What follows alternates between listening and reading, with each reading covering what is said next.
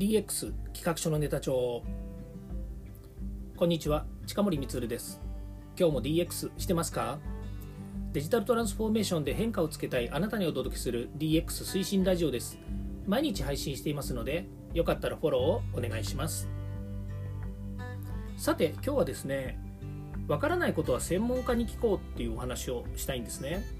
でただですね専門家だからでもですね話せないことがあるというようなこう身も蓋もないような話をします。どういうことかっていうとですね今日ある専門家の方とですね、えー、たまたまですねたまたまってことないですよね。あの私があの、えー、相談があったので、えー、連絡したんですね。で、まあ、便利なものでですね電話でもいいですしそれから、えこうオンライン会議システムっていうのもありますのでね。まこちらとしては声を聞きながらですね話そうかなというふうに思ったんですけれどもオンラインの会議システムで話をすることになりました。で、まあ、私の要件っていうのはですねその専門家の先生にですね協力してもらいたいことがある。もちろんですねビジネス上の取り組みなので、まあ、今お願いしていることもありますしそれから、え今後ですね新しい領域でですね、え少しプロジェクト化したいものがあったので、えー、まあ、連絡をしてですね、えこれこれこういうことで手伝ってほしいと。まあ、ついてはですね、まあ、先に、えー、前提条件としてですね、まあ、こういうことがあるんですけれども、えー、協力いただけますかということで、まあ、2つ返事で OK をもらったっていう、まあ、次第なんですね。まあ、お互いですねあの独立事業者でもありますしそれから、えー、同じ業界というかですね領域に関わってきた立場なんですしねもう10年以上も一緒にやっている仲間なのであの、えー、大体ねあのお互いどういうふうに、えー、組めばですね組めばというか、まあ、話をすればですね、えー、気持ちよく仕事ができるのかっていうのはお互いに分かっていることですので、まあ、そういう意味ではですね、えー、非常に相談しやすかったっていうことなんですね。で相談というのはそういう話なんですけどもその後もう一個ですね、まあ、その専門家、まあ、コンサルタントでもありますしエンジニアでもありますしそれから、まあ、ある種のですね分野をリーダーリーダーっていうかですね、まあ、引っ張っていってる人でもあるのでその方にですねこれこれこういうことできませんかという話したんですね、まあ、極端なこと言うとブロックチェーンの話なんですよ。で実は午前中もですねあるサービスのですね、え会社ですね、まあ、B2B B2B2C の会社なんですけどもその会社の方とですねブロックチェーンの話をしていました。で最近ブロックチェーン、まあ、ブロックチェーンっていうのはあの技術の話なんですけども NFT もそうですしメタバースもそうですし VR もそうですしもういろんなものがですねこう、えー、いわゆるブロックチェーン技術の上でいろいろと構成されていくっていうところからですね、まあ、このブロックチェーン、まあ、ブロックチェーンだけじゃないんですよね。ブロックチェーンに絡むいろんなサービスとかですね、ま、そういう話をですね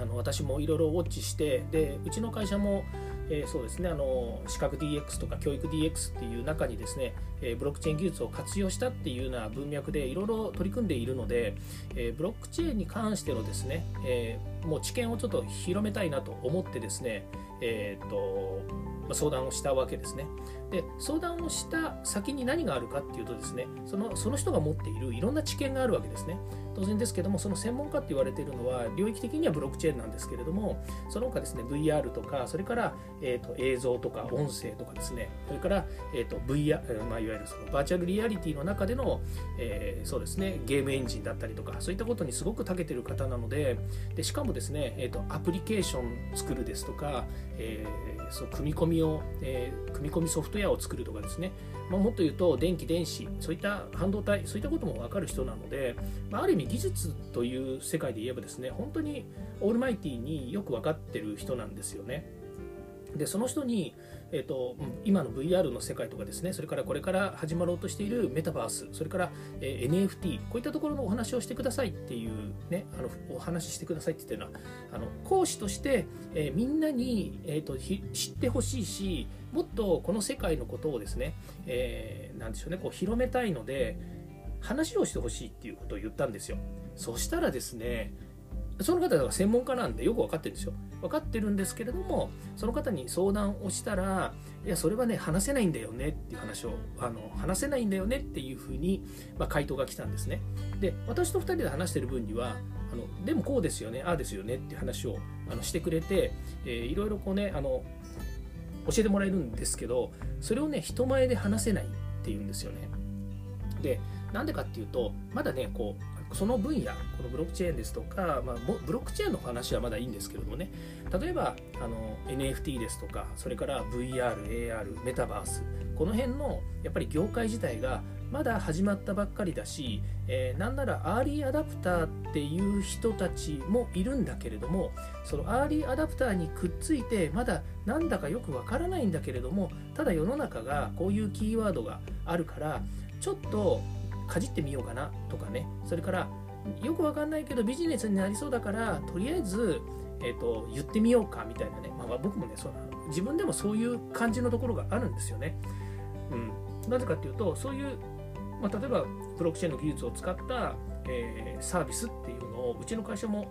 一部やってはいますけれどもそのサービスっていうのはどちらかというとその技術を持ってる会社から借りているアプリケーションをですね API 上で API でつなぎ込んで使っているっていう種にしかあのそういう類でしかないんですよね。なので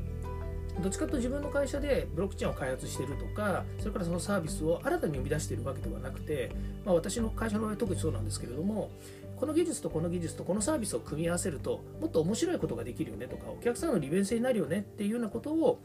やってるんですね。だから技術的に本当に深いところのその例えばの話あのファッション業界でいうですねトレンドを生み出してるとかっていうそういうものでもないんですよね。今年は青が流行りますとか今年は赤が流行りますみたいなことをねあの率先して、えー、言って作ってる立場ではない。そういう、えー、人間では私はないんだけれどもそういうことを言う言って、えー、世界を動かそうとしているとこに近い人に喋ってくださいって言ってもね喋ってくれないんですよ。なぜかっていうとそうですねそこを言わないといけないんですよね。それはね端的に言うと考え方や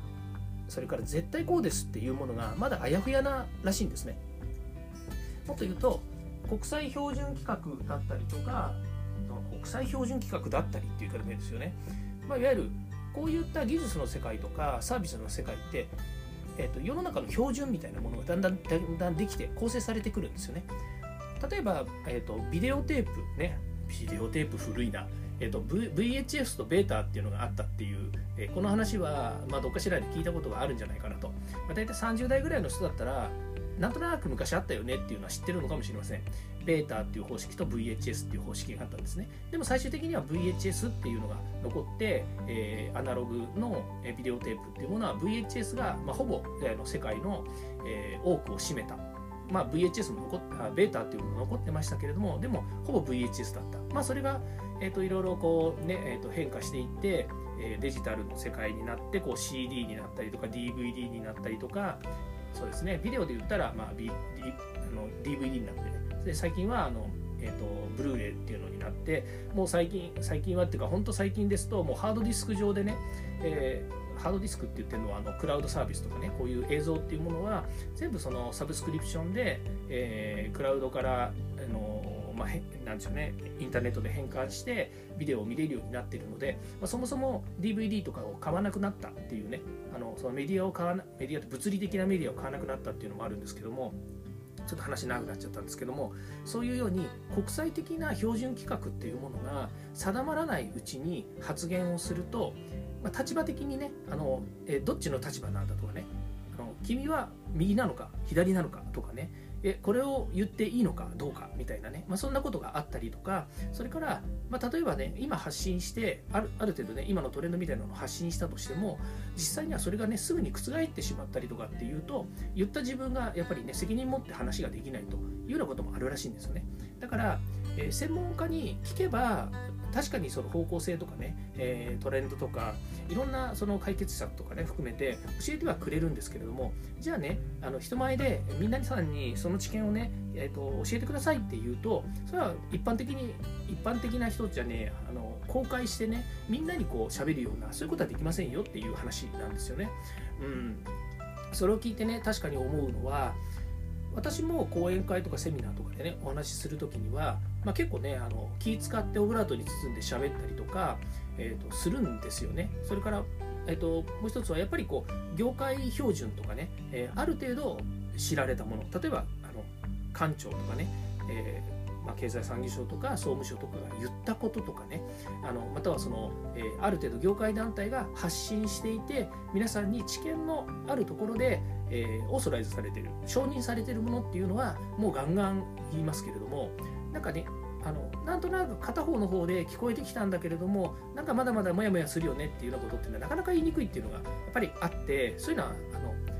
紙のテキストとかねそれからプレゼンテーションのテキストとかっていうのにはなかなか残せない。部分があるんですよね。まあ、その分ですねあのこの早口でですねどんどんまくし立ててですねお話しして流しちゃうっていうのはあるんですけれどもなかなかやっぱり残せないなっていうことも自分でもあります。ということで、えー、今日はですね、まあ、専門家に分かんないことはですね聞きましょうというお話なんだけどでもですね専門家だからこそ話せないことがあるっていうことをですね、えー、今日はお話をしてみました。まあ技術の世界とかね01の世界っていうのは結構ですねもう出来上がってるものをですね、え、こねくり回すっていう部分もあるので、まあ、ある程度ですね好き嫌いみたいなものも含めてですねお話ができるんですけどもまだ新しい分野ですね、えー、業種トレンドこういったもので新しく出てきたところっていうのは確かにえーと、まだまだふわふわしてる部分があってですね、えー、お話できないこともあるんじゃないのかなというふうに思いました。ということで、えー、今日はこの辺で終わりたいと思います。今日のお話いかがだったでしょうか、えー、ブロックチェーン、ねえの技術の技術というかブロックチェーン周りの少しお話もしたかと思いますけれどもまたですねこの辺り、えブロックチェーン NFT 暗号資産、えねえなんだえーと、仮想通貨、えー、から VR、それからメタバース、ね、この辺、えー、非常にですね面白いトレンドだと思いますので、また分かったらですね、いろいろお話しさせていただきたいなというふうに思います。ということで、今日はこれで終わります。近森光でした。ではまた。